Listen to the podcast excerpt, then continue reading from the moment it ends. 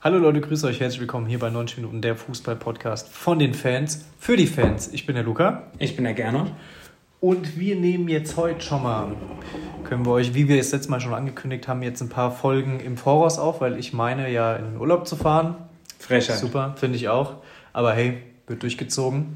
Deshalb haben wir heute eine Special-Folge, beziehungsweise die Special-Folgen ziehen sich jetzt über zwei Wochen, bis ich wieder da bin. Wir haben hier ein Glücksrad. Das Vielleicht- seht ihr nicht. Vielleicht hört ihr das, wenn ich jetzt mal drauf drücke. Das, Das hat man gehört. Das hat man Das gehört. hat man gehört. Und hier haben wir Debatten draufstehen, ja, die wir uns vorher ausgedacht haben. Ich sage jetzt nicht, was hier gekommen ist, weil Das zählt eh nicht. das zählt jetzt nicht. Wir drücken da jetzt gleich drauf. Ja, dann kommt hier eine Debatte, die lese ich dann vor. Und dann werden wir darüber einfach mal reden. Wir haben jetzt auch uns kein Limit gesetzt, ob das jetzt 15, 15 Minuten drüber gehen soll. Wir gucken einfach, wie wir darüber reden. Ist ja auch eine Special-Folge. Ist eine Special-Folge. Und dann, dann, dann gucken wir mal, wo wir dann am Ende stehen. Äh, hoffe, es funktioniert, als wir uns vorstellen. Können uns da ja auch gern ein kleines Feedback dazu geben. Ich hoffe, euch gefällt es. Ähm, der Gernot, der wird euch dann über Instagram, über ein paar Posts am Laufen halten. Wir versuchen natürlich auch, wenn ich im Urlaub bin, aktuelle Folgen aufzunehmen und schauen, ob wir das irgendwie telefonisch aufnehmen können, was es da für Möglichkeiten gibt. Da wird schon bestimmt irgendwas kommen, dass wir dann einfach zur EM, wenn da wirklich wichtige Sachen passieren, wie das gerade Belgien 1-0 gegen Dänemark hinten liegt, äh, euch Infos geben. Liegt halt wieder dran, dass hier ein gewisser Herr am Tisch meinte, einen Schein machen zu müssen. Dänemark Handicap, äh, Belgien Handicap, hätte mal Dänemark Handicap So falsch Geld, die Leute. Aber naja, äh, ich versuche so gut wie täglich zu posten. Wie es am Ende klappt, werden wir sehen. Aber in der Woche so drei, vier Posts sind auf jeden Fall Die sind Minimum. machbar. Die sind machbar. Minimum, ja. Die kriege ich hin. Ansonsten würde ich sagen, starten wir gleich. Dann starten wir. Willst du als erstes draufdrücken? Ich will als erstes Als draufdrücken. erstes draufdrücken. Huh. Und die erste Debatte wird Ja. Absturz Deutschland seit der WM 2014. Auf die Debatte habe ich mich gefreut. Ich mich nicht. Ja gut, ähm, wir haben ja keine vorgegebenen Rollen. Ich würde sagen, Luga kann natürlich als erster mal starten und mal sagen, findet, findest du überhaupt, dass Deutschland abgestürzt ist? Also ich sag mal, dass Deutschland abgestürzt ist, da müssen wir nicht drüber reden, das ist auf jeden Fall passiert. Einen kompletten Absturz würde ich es jetzt nicht nennen. Okay. Ähm, weil wir haben ja immer noch und hatten auch die ganze Zeit einen Kader dafür, was zu erreichen. Ja? Mhm. Wir haben es einfach spielerisch nicht mehr so hinbekommen. Und das liegt wirklich in meiner Augen, in meinen Augen einfach an dem Teamzusammenhalt.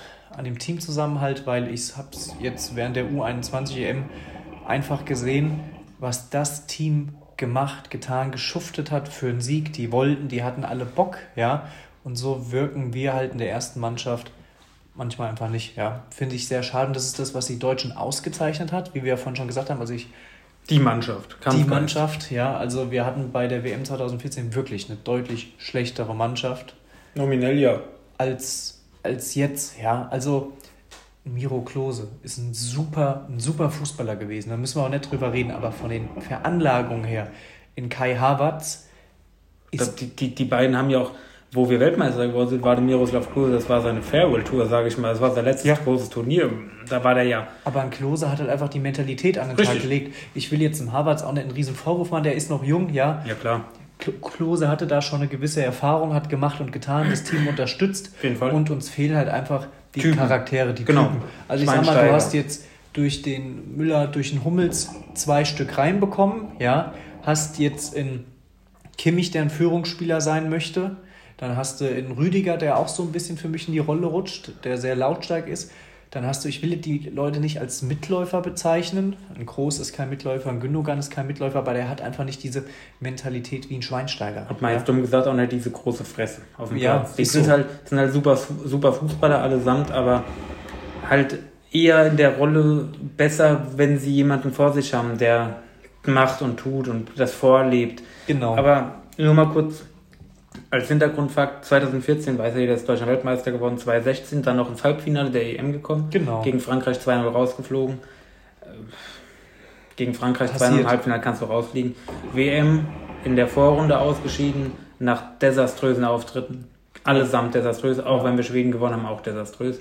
Und jetzt ähm, das erste EM-Spiel 1-0 verloren gegen Frankreich. Darüber reden wir gleich auch nochmal im ähm, genaueren. Aber es zieht sich so ein bisschen momentan wieder durch. Klar, die Gegner, die Deutschland jetzt auch in der Gruppe hat, das ist jetzt auch natürlich scheiße, wirklich. Also da gibt es andere Gruppen, da halt spazierst du durch.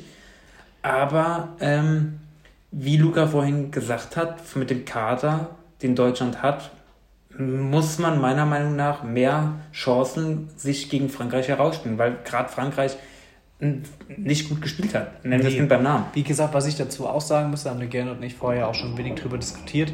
Ich fand das Spiel der Deutschen nicht komplett grauenhaft. Ich finde, wir Deutschen machen unsere Nationalmannschaft immer viel zu schnell nieder. Ja. Hat sich halt jetzt durch die WM 2018 so angeeignet, durch ein Yogi, was da passiert ist finde ich manchmal einfach nicht gut. Ähm, da versuche ich halt immer hinter der deutschen Mannschaft, Mannschaft zu stehen. Verleugnen kann ich es auch nicht, ja. Es ist einfach so. Deshalb würde ich es jetzt nicht ganz als Absturz bezeichnen. Mhm. Ähm, ich will aber auch immer nicht dieses Wort sagen, Findungsphase, Umbruch, das geht mir auch auf den Sack. Ähm, mag ich nicht. Das hat sich so lange gezogen und jetzt hatten wir eine Mannschaft, da spielen, die einen Altersschnitt von 29 Jahren hatte. Also hat der Bellariti gesagt, der sagt, manchmal sagen die nicht stimmen, haben da jetzt einfach mal geglaubt, ja. Ähm, deshalb Umbruch, das, das geht mir auf den Geist und ich würde dann halt immer versuchen, eine gute Mischung zu finden. Jung Man, und alt. Du hast ja vorhin auch was ähm, vor dem Podcast was ganz Richtiges gesagt. Alle Weltmeister spielen danach unter ihrem Niveau oder kommen nicht so ganz zurecht. Genau, also es hat sich ja wirklich schon durchgezogen. Seit 2006 im Auch Grunde. schon seit 2002 oder 98. Frankreich 2,6. Nee, Frankreich 2,6 ist Nee, Brasilien ist Weltmeister geworden. Brasilien wurde 2-2 Weltmeister, genau, 98 genau. wurde Frankreich Weltmeister. Du mhm. hast von Frankreich bis jetzt 2018, ja. wo sie ja im Finale dann auch gegen Portugal verloren haben, oder 2020, auch lange nichts gesehen. Die waren auch bei der WM 2006, 2010, 2014 eine Vollkatastrophe. Also Frankreich war 2-6 im Finale großer. Stimmt, Entschuldigung, meiner stimmt gegen Italien. Meiner geht auf meine Kappe.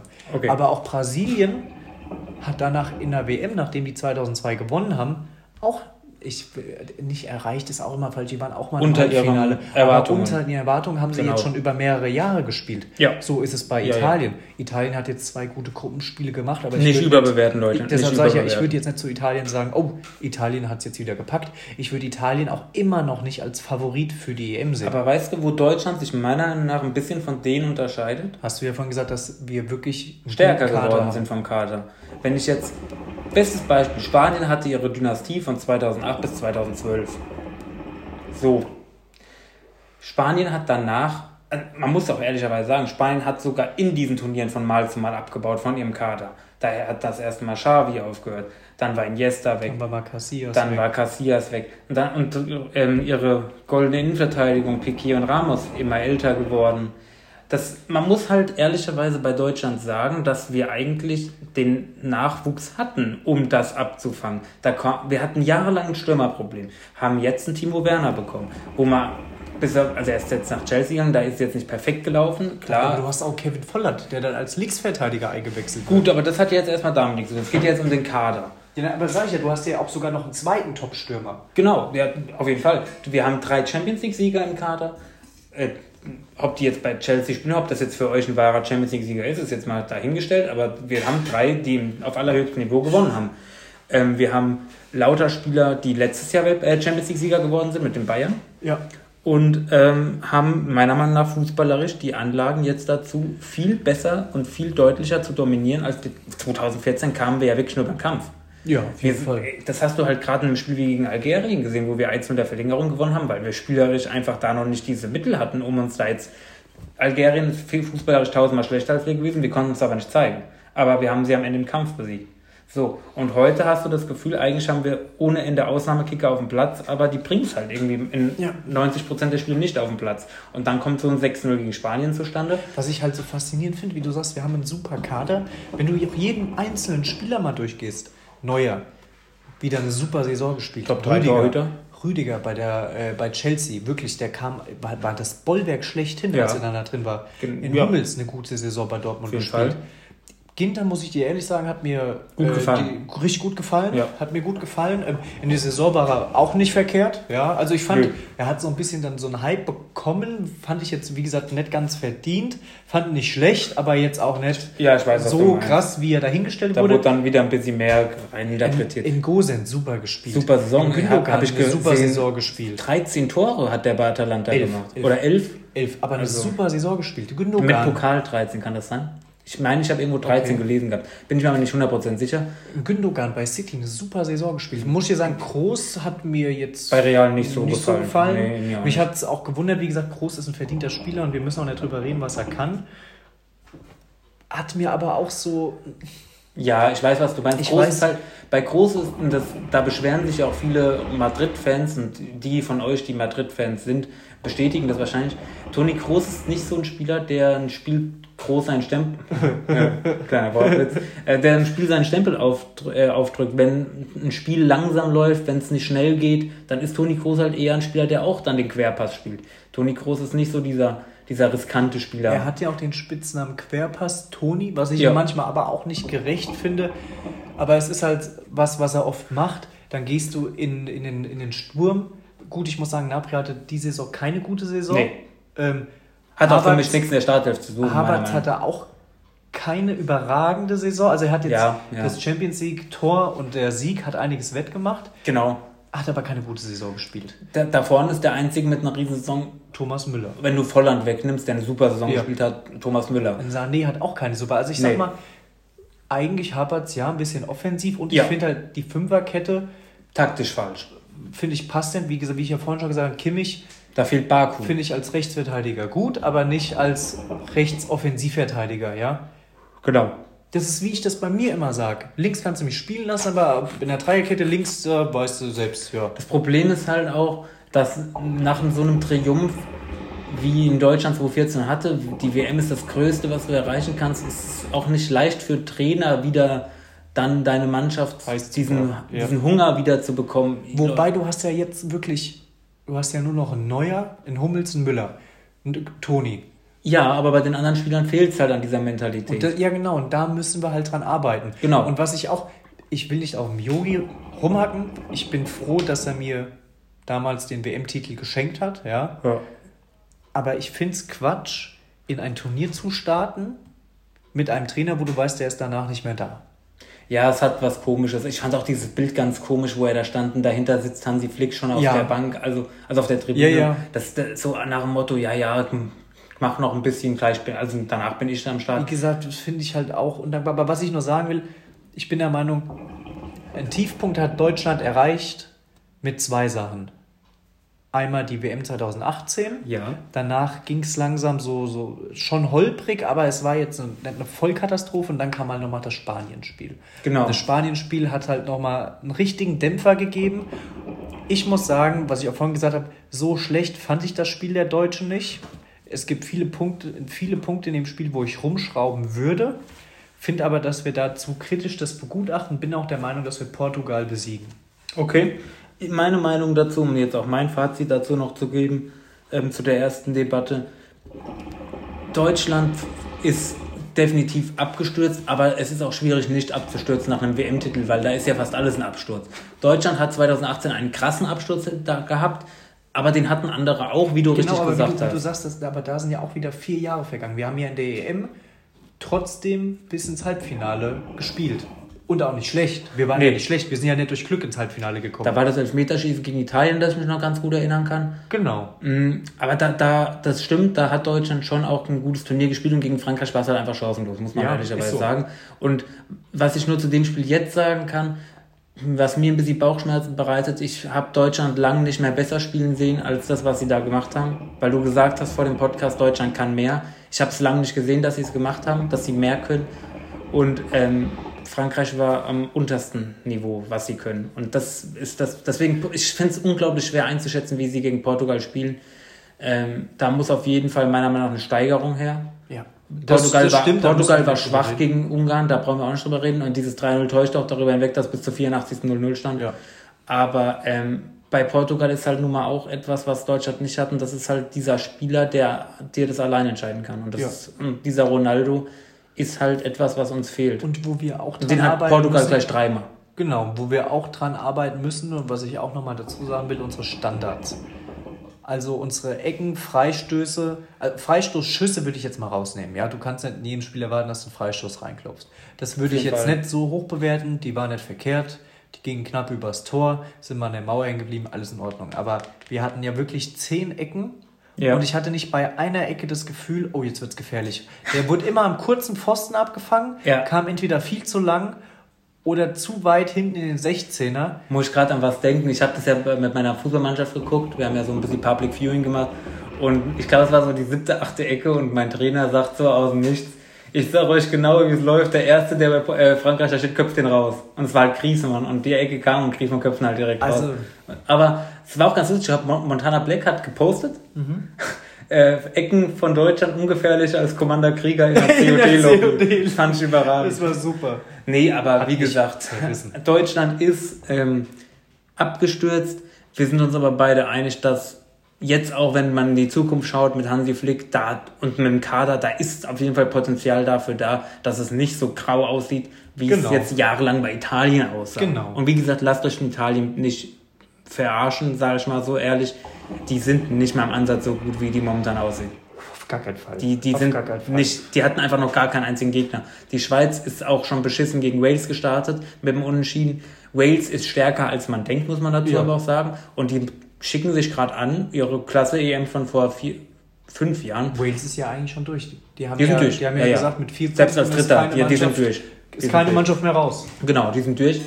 Ähm, die haben da eine interessante Offensive mit Bale, James und Ramsey. Also, aber ich fand auch, also das schweift jetzt auch ein bisschen ab, aber Wales, wie gesagt, die darf man auch nicht unter Wert verkaufen. Bin mal gespannt, wie die Italiener gegen die spielen werden. Die oh, Türkei war kein Gegner, die nee, Schweiz war kein Fall. Gegner. Also nicht überbewerten. Und ähm, ich sag ehrlich, ich rechne bei der EM Deutschland nicht viel aus, weil wir es ja in unserer EM-Special-Folge schon gesagt haben, wahrscheinlich wird es gegen England gehen. Die haben mir bis jetzt auch noch nicht so gut gefallen, aber ich denke, da wird Endstation für Deutschland sein, wenn sie als Dritter weiterkommen. Genau, aber ich würde jetzt mal sagen, das lassen wir auf uns zukommen und genau. gehen auf die nächste und haken Debatte. die erste Debatte ab. Hoffe, euch hat das Schema, so wird es jetzt weiterlaufen, gefallen. Deshalb ich. Also ich finde super. Jetzt bin ich mal dran. Jetzt bist du mal dran. Schieb's mal ein bisschen näher hier dran, dass man es hört. Krank. WM 22 Katar. Schönes Thema. Schönes Thema. Schönes da Thema. fällt mir eigentlich nur ein Wort an. Ein. Mhm. Frechheit. Mir fällt noch eins ein, Korruption. Äh, auch super. ähm, Menschengefährdend. Ich, Lass doch mal keine Debatte machen, einfach nur mal so Wörter reinwerfen. Ich, ich, ich glaube, ich, ich mache einfach mal ein kleines Intro zu dem Thema und dann, und dann, fängst du mal an mit, den, mit deiner Meinung. Also, wie es ja wahrscheinlich jeder mitbekommen hat, ist die WM nächstes Jahr, klingt ganz komisch, ähm, in Katar. Und für die, die es nicht wissen, ich habe darüber ein Schulreferat gehalten, meine Abschlusspräsentation. für die, die es nicht wissen. Das andere Land, das in der Verlosung war, war Mexiko. Und jetzt kann sich ja jeder mal daheim überlegen, wer mehr mit dem Fußball zu tun hat und wer mehr dem Fußball gibt als Land, Katar oder Mexiko. Dazu kommt, dass man für Katar eine Winter-WM hat. Guck mal, da fängt es doch schon an. Entschuldigung, dass ich jetzt ein Intro so einschneide. Nee, nee, das war mein aber, Intro. Aber okay, eine Winter-WM. Guck mal. Ich bin ein Mensch ist generell ein Gewohnheitstier. Genau, ja. Und ich will aber nicht immer in meinem Leben Gewohnheitstier sein. Auch mal neue Sachen ausprobieren, ja. Mhm. Aber das ist eine Tradition, dass eine WM Im immer Sommer. im Sommer stattfindet. Ja. Ich habe keinen Bock, an Heiligabend am zweiten Weihnachtsfeiertag, die Spiele auch nicht, die die Weihnachten feiern, ja, da zu sitzen. Außer äh, Premier League, die Boxing Day machen. Ja, gut. Den, der wird uns auch genommen, by the way. Stimmt, der wird uns auch genommen. Äh, dann haben die Spieler auch keine Wintervorbe äh, keine Winterpause. Ich will jetzt nicht, weil wir vorhin gesagt haben, wir wollen nicht auf das Thema einschneiden. Also hatten wir ja beim letzten gesagt, aber Überlastung. Du hast gesehen, was mit einem Eriksen passiert ist. Da hast du keine Winterpause. Da spielst du dann WM durch. Wie haben die das denn geplant? Die Bundesliga, die ganzen Ligen werden direkt wieder weitergehen. Das ist einfach durch und durch eine Frechheit, ja. Da werden komplett neue Stadien gebaut, Geld wird rausgeschossen, Menschen sind da gestorben beim Stadienbau, weil die Viele Bedingungen Menschen. einfach beschissen sind. Es juckt keine Sau, ja. Die werden gefickt, die werden wahrscheinlich in das Land entführt, ja, dürfen sagen, hier baut die Kacke, mhm. ihr dürft erst nicht weg. Mhm. Also ich habe mir ja auch mal, war das jetzt sogar der YouTuber KuchenTV, der Ja. da was aufgedeckt Ja, ja, hat. Also das Video habe ich ja gesehen, also es ist wirklich eine bodenlose Frechheit. Also und wie du siehst, es geht einfach nur noch ums Geld. Kapitalismus aller Best. Man muss aber dazu sagen, also was heißt aber, man muss dazu auch noch sagen, ähm, die FIFA als so ein riesen Weltunternehmen, die eigentlich das Ziel haben müssten, wie jedes große Unternehmen, nachhaltig zu arbeiten. Ein gutes Vorbild zu sein. Gerade als Sport, als, als Vertreter der Sportart, die, die die Menschen zusammenbringt. Die eigentlich dafür sorgen, so Fußball, egal woher du kommst, egal was du hast, egal wer du bist, der Sport verbindet dich mit allen anderen. Und die kriegen es halt wirklich hin, ein so tolles Ereignis. Eine WM ist immer was so Tolles, nochmal besser als eine EM. Bei einer WM, da, da si- sitzen wildfremde Menschen zusammen, sind auf dem Public Viewing, da bilden sich Freundschaften und du nimmst halt den Menschen das Kinder weg. werden gezeugt. Kinder werden gezeugt und du nimmst den Menschen das weg und, und spielst eine WM in Katar, wo, wie der Luca gerade gesagt hat, Stadien gebaut werden müssen, wo Klimaanlagen integriert werden müssen, wo ohne Ende CO2-Emissionen freigesetzt werden, nur um dieses scheiß Turnier umzusetzen, Du statt musst ja in diesem Land, wie du das gerade aufzählst, erstmal eine komplette Infrastruktur, Infrastruktur ja, für Fall. den Fußball schaffen. Ja. Die spielen da auch ihren Fußball, ja. Die haben da auch ein paar Vereine, aber nichts, was einer WM gerecht wird. Nee. Und dann finde ich das halt immer Quatsch. Natürlich musst du es auch anderen Ländern geben. Aber warum ist jetzt auch schwierig, kann man auch drüber debattieren, aber warum auch Mexiko, ja, die haben ihre Stadien, aber da wäre wahrscheinlich auch viel gebaut werden müssen. Mexiko, was es jetzt auch nicht so dicker hat, ja, kann sich dann immer hinstellen und Stadien bauen im Wert für 8 Milliarden. Wobei Mexiko hat die Stadien und Mexiko hatte ja auch, Mexiko hat sich ja zusammengeworben mit der USA, also die hätten da zusammen die Gut, WM gemacht. gut. Und man muss dazu sagen, und das finde ich viel wichtiger. Also ist aber Südamerika, äh, Südamerika, Nordamerika. Genau, und man muss halt dazu sagen, meiner Meinung nach, Mexiko war schon Austra Austragungsort, haben das super gemacht. Ähm, es ist ein fußballbegeistertes Land, das ist eine super Nationalmannschaft. Aber guck mal, das ist auch für den Fußball, finde ich. Wir sind in Amerika noch nicht so groß vertreten mit dem Sport. Genau. Das wäre doch auch super Werbung für den Fußball gewesen. Auf jeden Fall. Wenn du jetzt der USA das gegeben hast, Und, die wer, auch schon und, wer kann, und wer kann ein großes Turnier besser vermarkten als Amerika? Ja. Das musst du halt auch an dem Aspekt sehen. Und ich sag dir ehrlich, die Einwohner von Katar, die sich das leisten können, ins Stadion zu gehen, juckt der Fußball nicht. Die juckt nur das Geld. Ja, klar. Und 90 Prozent des Landes können sich das nicht leisten. Das ist ein Land, was einfach, da gibt es 1% steinreich und der Rest hat nichts. Gott, das Stadion wird ja dann aussehen mit den ganzen weißen Sachen wie das Bayern T Und und ich sag dir halt ganz ehrlich, ich sag dir halt ganz ehrlich, die Stadien werden am Ende super aussehen, weil die haben ohne Ende Geld da reingesteckt. Das wird alles Ja, geil natürlich. aussehen. Aber, Werden der, die danach nochmal gebraucht? aber genau, du kannst sie danach Also verschärfen. vielleicht, vielleicht kannst du da ein Spiel drin machen, dann gucken dir aber 100 Leute damit zu. Und das ist halt, und dann finde ich es auch schwierig, äh, mal in die WM, wenn du darüber nachdenkst, mal, okay, wir gehen jetzt in die WM, wir wollen da hinreisen, Katar.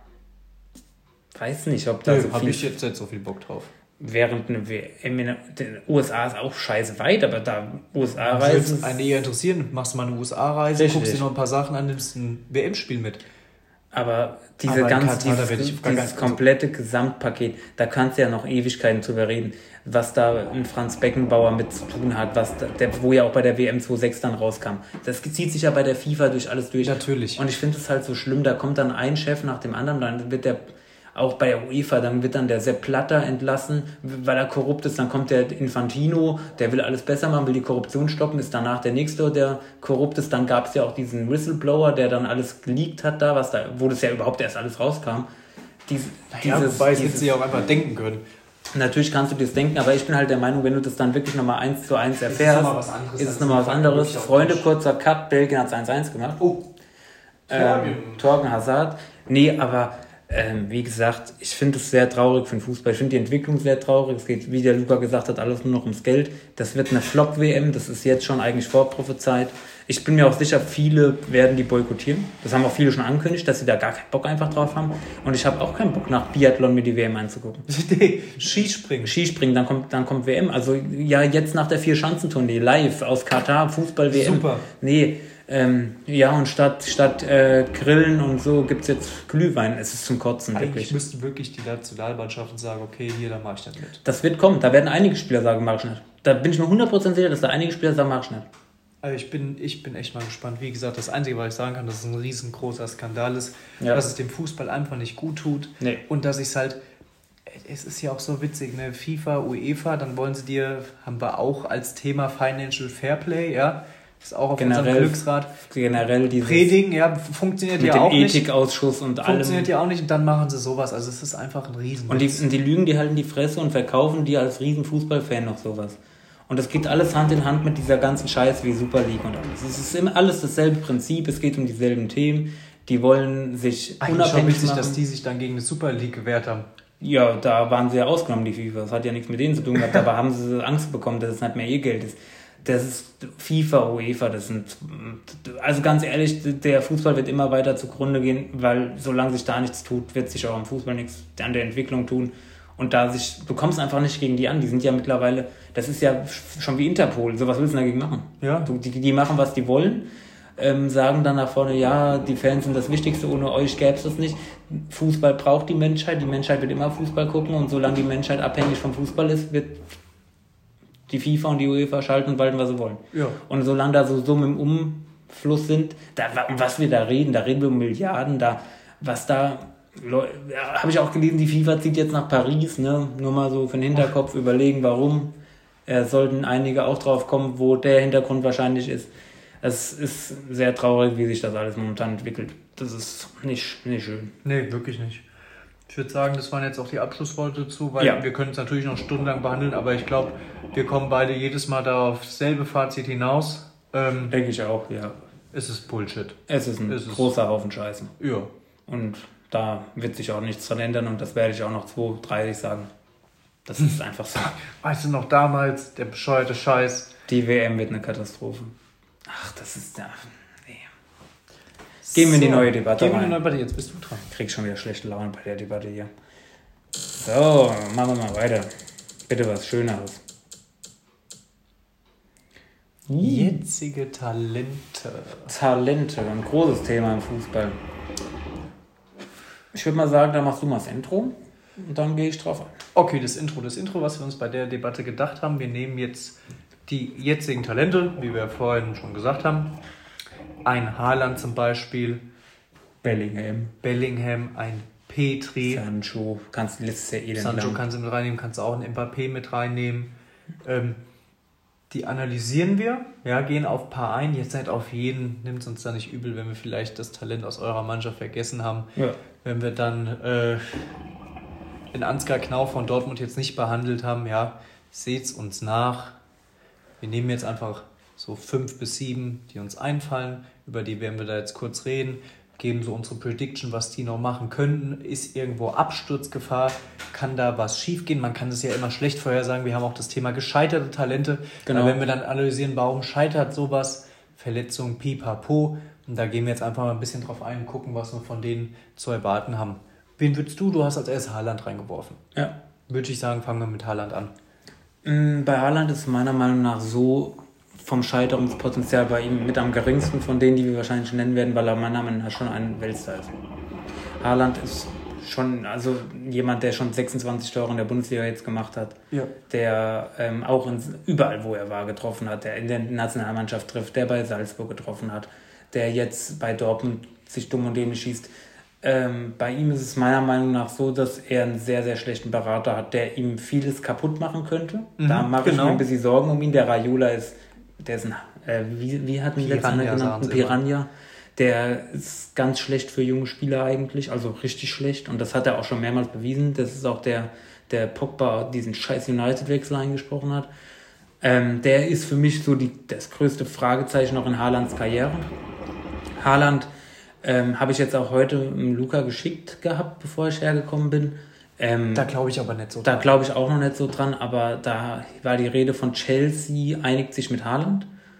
Mm, Das wäre genau der falsche Schritt für Haaland. Also Haaland muss meiner Meinung nach bei Dortmund noch ein Jahr, ein, zwei Jahre mindestens bleiben. Vor allem wäre für mich halt Chelsea halt, die haben die Champions League gewonnen, ja, aber gut, ich hätte letztes Jahr auch nicht gesagt, dass Chelsea die Champions League gewinnt, aber ich sehe halt einfach nicht Chelsea als Topmannschaft an. Also Topmannschaft schon, aber wirklich, Ich weiß, was dass du sie meinst, jedes Jahr da mitspielen. Es ist für mich kein Aushängeschild. Für mich ist das Aushängeschild, auch wenn sie jetzt nicht gewonnen haben, England City.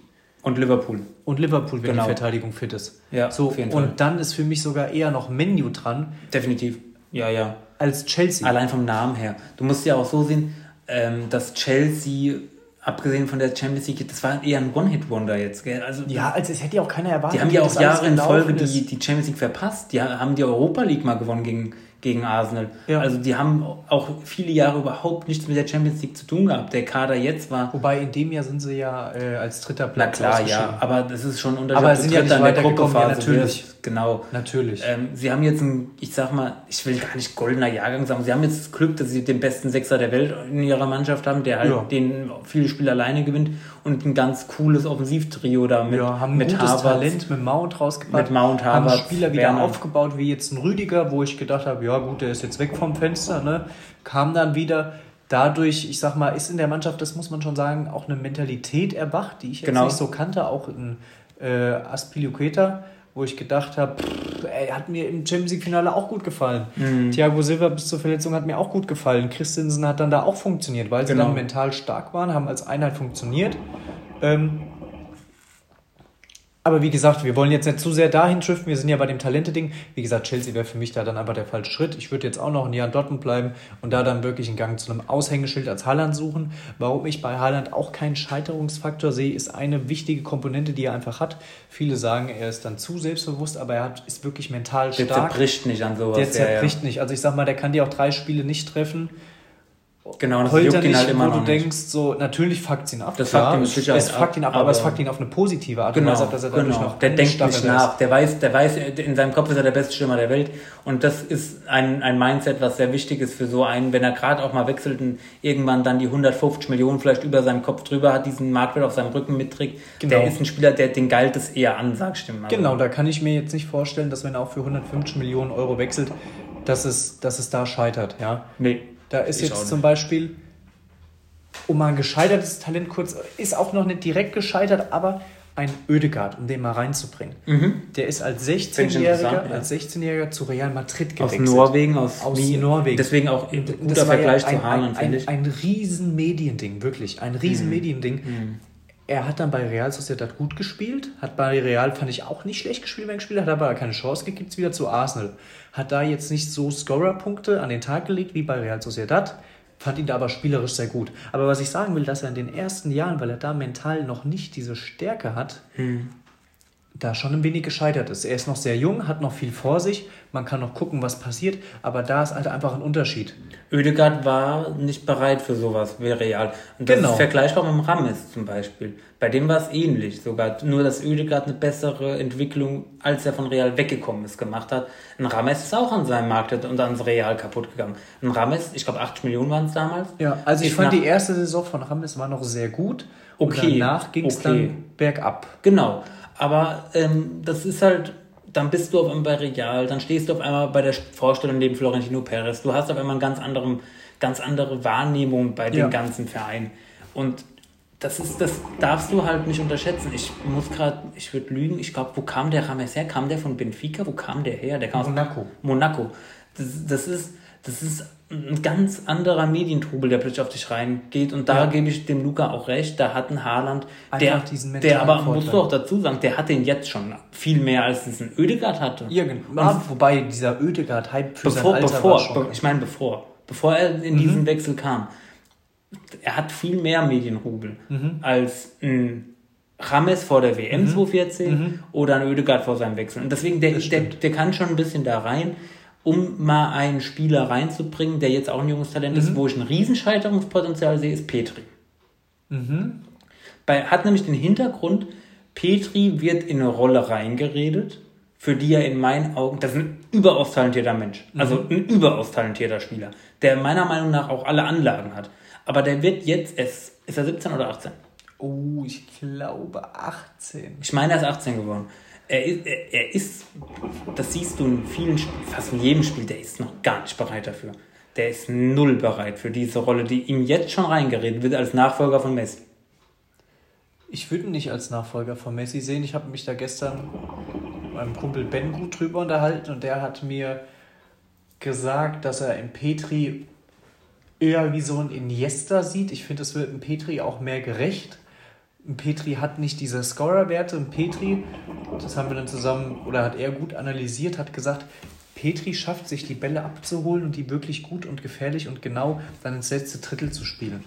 Und ich finde, man muss beim Petri von dieser Messi-Sache weggehen, weil Barca sucht immer mit Zwang einen neuen ja, Messi genau. und keinen neuen Xavi oder Iniesta. Genau. Ja, das ist so ein Barca-Ding und wird halt, wie gesagt, von diesem Messi-Ding weggehen. In Petri muss ich ehrlich sagen, ich habe viel von dem gesehen, kann ihn jetzt aber nicht einschätzen, wie ich es jetzt zum Beispiel gerade, wenn wir einen Sancho bereden, einen Sancho im Kopf haben zum Beispiel oder ein Mbappé oder ein Haaland. Ich, weiß, ich kann seine Persönlichkeit noch nicht so einschätzen. Ich würde sagen, er ist auf einem guten Weg, ist aber halt schon bei, einer, bei einem Aushängeschild, Aushängeschildverein mhm. und da muss man einfach gucken, wie er sich entwickelt. Und ich finde bei Petri die Einschätzung ist wirklich schwer. Also ich sag mal, der hat das Talent, ein sehr großer zu werden. Aber er hat auch ein sehr großes Potenzial, halt dem nicht gerecht zu werden. Das meinte ich. Ja, genau, kann passieren. Natürlich, über alle, die wir hier reden, ist die kann Wahrscheinlichkeit so genauso groß, dass sie ein Star werden.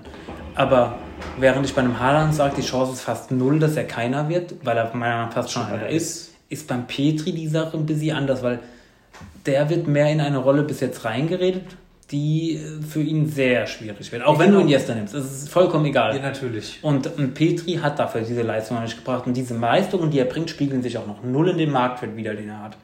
50 hat er, ja. Reden wir mal über, um in Deutschland zu sagen, Mukoko. Mhm. Was ist deine Meinung zu dem? Er dürfte jetzt 16 sein oder 17 geworden. Auch schwierig. Also bei Mokoko ist es halt so, der hat eine geisteskranke A-Jugendsaison gespielt. Habe genau. ihn dann im ersten Spiel gesehen und war von ihm halt beeindruckt, weil er auch schon eine mentale Stärke hat und sich einfach jeden Schuss traut mhm. und auch Sachen macht. Ähm, Finde ich sehr, sehr beeindruckend. Wo ja. ich halt bei Mukoko so ein bisschen Scheiterungspotenzial sehe, weil er in der Jugend so rasiert hat, was ja auch sehr gut ist, er dann aber mit seinen Jugendwerten verglichen wird, ja. die dann sagen, ja, du hast jetzt in der nächsten Saison, wenn er dann, ich sag mal, wird ja älter, reifer, darf dann auch öfter anfangen oder spielen oder wird öfter eingewechselt, benutzt. Dann aber der macht dann 20 Spiele, wird eingewechselt, schießt dir dann zwei Tore. Wie es ja die Saison war. Er hat ja zwei Tore gemacht in, glaube ich, ja. zwölf Einsätzen oder so. Das ist ja nicht schlecht. Nee, auf gar Das ist Fall. nicht schlecht, aber wenn er halt älter wird, dann hat es nicht, dass er da an dem Druck dann zerbrechen kann. Normal, ja. wie gesagt, ich finde ihn mental eigentlich stark, weil er sich schon Sachen traut, aber da muss man dann gucken, wenn die Medien auf ihn einhaken, wie er sich da verhält. Vielleicht, vielleicht ist er sogar ein bisschen zu auf seinen eigenen Abschluss fixiert. Also das ist mir ein bisschen aufgefallen. Ich mhm. habe ich hab echt fast jedes Spiel von ihm verfolgt, weil es mich echt interessiert, so wie mhm. so einer, der fünf, sechs Jahre jünger ist als ich, in die Bundesliga kommt. Man hat ja auch vor Augen, wie warst du mit 16, wie war ich mit 16. Und dann siehst du den so komplett muskelbepackt. Mm. Und ich fand es sehr interessant, wie der einfach, ohne irgendwie Schiss zu haben, sich den Ball genommen hat, zum Tor gedreht hat, Kopf nach unten, zack, links wie rechts, ist dem scheißegal. Ja. Der hat einen Schuss wie ein Pferd. Aber ihm fehlt bei mir, meiner Meinung nach, er ist ja auch sehr, sehr jung, ihm fehlt dann schon noch eine ganze Ecke dieses Spielerische, wo ich mir bei ihm da ein bisschen Sorgen mache. Das mhm. ist für mich seine größte Schwachstelle bis jetzt noch, die ich jetzt so gesehen habe. Mhm. Dem fehlt vieles so Spieler, weil ich glaube, ich glaube, das ist nicht so einfach, wenn du in dieser A-Jugend, wo er den Ball genommen hat und durchgezogen ist, wie einfach wie er will, mhm. weil er jedem Gleichaltrigen 50 Schritte voraus ist. Mhm. Und das ist halt in der Bundesliga nicht mehr so, weil da sind halt lauter Ausnahmetalente. Und wie du vorhin gesagt hast, das wird dann halt nicht mehr für ihn so einfach sein, seine, Stati also seine Statistiken wird er nicht beibehalten können, das ist klar, das weiß er ja, wahrscheinlich auch selber. Aber da kann es dir halt auch schnell mal passieren, dass du gar, gar kein Tor machst in der Hinrunde beispielsweise. Und wie er dann damit umgeht, das muss man halt abwarten. Da bin ich auch mal gespannt. Aber bei Mukoko bin ich eigentlich nochmal wesentlich zuversichtlicher als bei Petri, dass es aus dem okay. großer wird. Auch wenn Petri schon einen Schritt weiter ist, dadurch, dass er Stammspieler ist bei Ja, ich sag mal, wo ein bisschen äh, der Mukoko einen Vorteil hat, er wird zwar durch, durch seine A-Jugendstats in eine Rolle gedrückt, muss aber keinem Namen gerecht werden. Genau. Da sagt, Und vergiss einen Faktor nicht, der kann sich in aller Ruhe hinter einem der größtgehyptesten, über den wir gerade geredet haben, entwickeln. Genau. Weil momentan guckt jeder Haaland, Haaland, genau. Haaland. Jeder weiß, da ist noch ein Mukoko, aber Haaland ist der, der erstmal was zu beweisen hat, nicht Mukoko. Genau. genau. Dann würde ich jetzt auf jemanden eingehen, der für mich, auch wenn er schon ein Star ist, noch ein Scheiterungspotenzial hat, ein Jane Sancho. Okay. Weil wir haben es am Anfang der Saison gesehen, dass es nicht funktioniert hat. Da haben vielleicht mehrere Dinge eine Rolle gespielt, aber ich muss sagen, Mit Sicherheit. ein Ja, ja. Sancho, so wie es mir auffällt, ist auch ein sehr launischer Spieler. Und das Ja. kann einem Sancho auch sehr, sehr viel kosten. Belgien für 2-1, meine Freunde. Oh, das ist super, ich habe 3-1 getippt. Ähm, Sancho ist, man sieht es, bestes Beispiel jetzt bei der EM. Kann mir keiner erzählen, dass es Leistungsgründe hatte, wieso der nicht im Kader war. Nee, bestimmt Wahrscheinlich könnte ich mir gut vorstellen, die Mannschaft, äh, der Southgate wird das Team durchgegangen sein. Sancho war nicht in der ersten Elf und wird vielleicht rumgestänkert haben. Ja. Ist natürlich jetzt kein Fakt, sondern ich Nee, denke es mir einfach nur spekulativ. Sancho hat vor der Saison, er wollte weg. Sancho hat auch öffentlich schon gesagt, dass er mit dem Favre nicht gut zurechtkommt.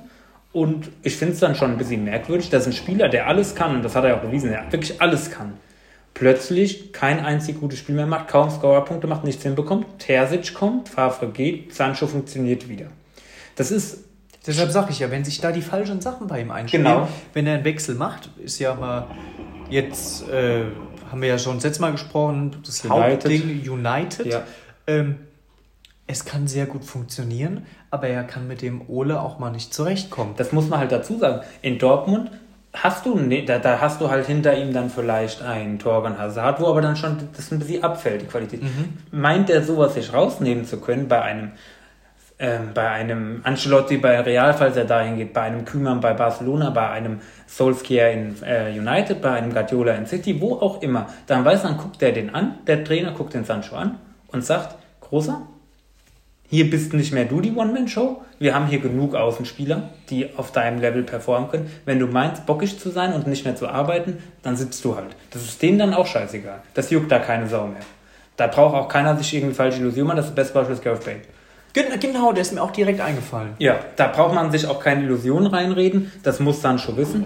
Und ähm, das ist meiner Meinung nach auch bei so Talenten, die so begabt sind wie ein Sancho, immer das größte Problem, wenn der Kopf nicht stimmt. Und beim Sancho hat man, gebe ich dir recht, jetzt schon öfter das Gefühl gehabt, hm, da stimmt vielleicht zum Kopf nicht so ganz. Und deshalb, deshalb hat Sancho für mich, auch wenn er ein Star schon ist, trotzdem noch Scheiterungspotenzial, weil ein Sancho immer noch von dem, was er kann, weitergehen kann. Gehen wir auch direkt auf den nächsten Spieler ein. Wer ja auch der Fußballstar jetzt schon ist, ist Mbappé. Ja, Genau. aber das Problem ist, weil Leute von Mbappé immer noch mehr erwarten, von einem Messi, der war irgendwann auf dem Level, da haben Leute nicht mehr mehr erwartet. Da wusste jeder, der ist geisteskrank. Genau. Und Cristiano Ronaldo wusste das auch jeder. Wenn mir gerade auch einfällt, ein Spieler, der einfach gemacht war, ein Wayne Rooney, ja, der war irgendwann, ist einfach irgendwann angekommen. Und ich muss bei Mbappé sagen, er ist sehr gut, ich will es auch nicht schlecht reden, aber ich habe immer noch das Gefühl, dass er komplett an dem ist, was er kann. Bei Mbappé finde ich, ist das Ding halt so, ein Mbappé ist schon so weit, dass man ihn halt mit diesen Namen, die du gerade genannt hast, vergleicht. Genau. Man, man guckt, wo war Ronaldo in dem Alter, wo war Messi in dem Alter. Und Mbappé fehlt der große Triumph. Er hat die WM gewonnen, gut. Aber dieses Die Frankreich-Team ist halt, da, das, da, die hätten auch die WM ohne ihn gewonnen. Ja. Und ähm, er hat einfach in großen Spielen immer und immer wieder nicht gut gespielt. Er hat gegen die Bayern nicht gut gespielt, wie, wie du vorhin gesagt hast, da wurde er vom Kimmich aus dem Spiel genommen. Ähm, und da muss ich halt ehrlich sagen, der Kimmich ist ein super Spieler, aber von den Anlagen von Mbappé dürfte er keinen einzigen Stich gegen den machen. Der Mbappé hat Anlagen, die einfach allem so weit voraus sind. Der hat, was er nochmal hat, was Messi und Ronaldo nie hatten. Auch wenn Ronaldo sehr schnell war, so schnell war der nicht. Nee. Mbappé hat ein Tempo, was ich wirklich noch nie gesehen habe auf dem Platz. Was der dann mit dem Hummels gemacht hat in dem Laufduell. Ein Spieler, der so Anlagen hat, so schnell ist, so technisch stark ist, so torgefährlich ist, so einen Zug zum Tor hat. Und das ist bei mir, was bei Mbappé auch viel eine Rolle spielt. Wir haben ja vorher schon über diesen, nicht in dem Podcast, aber habe ich ja auch schon mal angesprochen, über diesen Frankreich-Beef, ja, den es gibt mit dem Giroud und Mbappé, dass Mbappé dafür doch sehr, sehr anfällig geworden ist. Und was ihm auch nicht gut tut, dadurch, dass Mbappé mit Neymar zusammenspielt, wird ihm oft dann hinterher gesagt, er wird mehr wie Neymar, er passt sich an Neymar an. Und das sind einfach Sachen, wo ein Mbappé auch noch dran scheitern kann. Er muss auf jeden Fall aufpassen. Er muss, er muss halt langsam einfach mal gucken, wie kriege er, wie kriege ich den nächsten Schritt hin? Und für mich ist die Situation momentan bei ihm relativ ähnlich, wie sie bei einem Ronaldo bei United war. Meiner Meinung nach muss Mbappé langsam überlegen, ist der Schritt zu Real beispielsweise für mich jetzt nicht besser als weiter in diesem verkorksten, gehassten Paris-Team zu spielen. Denn du wirst keine du wirst nicht in diese, in diese Gespräche mit äh, Ronaldo und Messi kommen, für die er aber definitiv meiner Meinung nach das Potenzial hat, genau. reinzukommen. Aber wenn, nicht, du, wenn, du, bei, wenn Paris du bei Paris spielst. Die Mannschaft ist eine Lachnummer, die wird gehasst. Das ist eine Mannschaft, die ist dafür bekannt, wenn es nicht läuft, reden die aber noch die Leute um. Und ein Mbappé hat sich da leider in vielen Situationen nahtlos reingefügt. Mir fallen da spontan drei, vier Szenen ein, wo er auch mal einfach von hinten ein mit den Stollen die Wade tritt, weil er einfach gefrustet ist. Wo, wo er einfach anfängt, Schwalben zu machen, wie sein kongenialer Partner Neymar, den ich ja überhaupt nicht kleinreden will, Neymar. Neymar ist auch noch mal einige Schritte vor Mbappé und hat auch schon einiges mehr bewiesen als ein Mbappé. Aber ein Mbappé muss langsam seinen nächsten Schritt machen. Den hat er nämlich meiner Meinung nach, seit er von Monaco zu Paris gegangen ist, nicht gemacht. Ja, gebe ich dir recht. Dann würde ich jetzt an der Stelle sagen, wir haben den ersten Podcast beendet, haben die 45 Minuten einer Halbzeit perfekt getroffen. Perfekt. Hat mega Spaß gemacht. Ja. Ich hoffe, euch gefällt das Format. Wie gesagt, da werden jetzt noch ein paar Folgen auf euch zukommen. Mhm. Ich wünsche euch alles Liebe und Gute und denkt jetzt an mich, wie ich im Urlaub bei schönem Wetter an dem Pool liege. Wir haben auch schönes Wetter, aber wir können leider nicht mit dem Quatsch am Vesuv rumfahren. Hm. Hm, Mist. Hm. Ah ja, gut. Dann auch von mir hat Spaß gemacht. Ich hoffe, es hat euch gefallen und wir sehen uns im nächsten Podcast. Tschüss.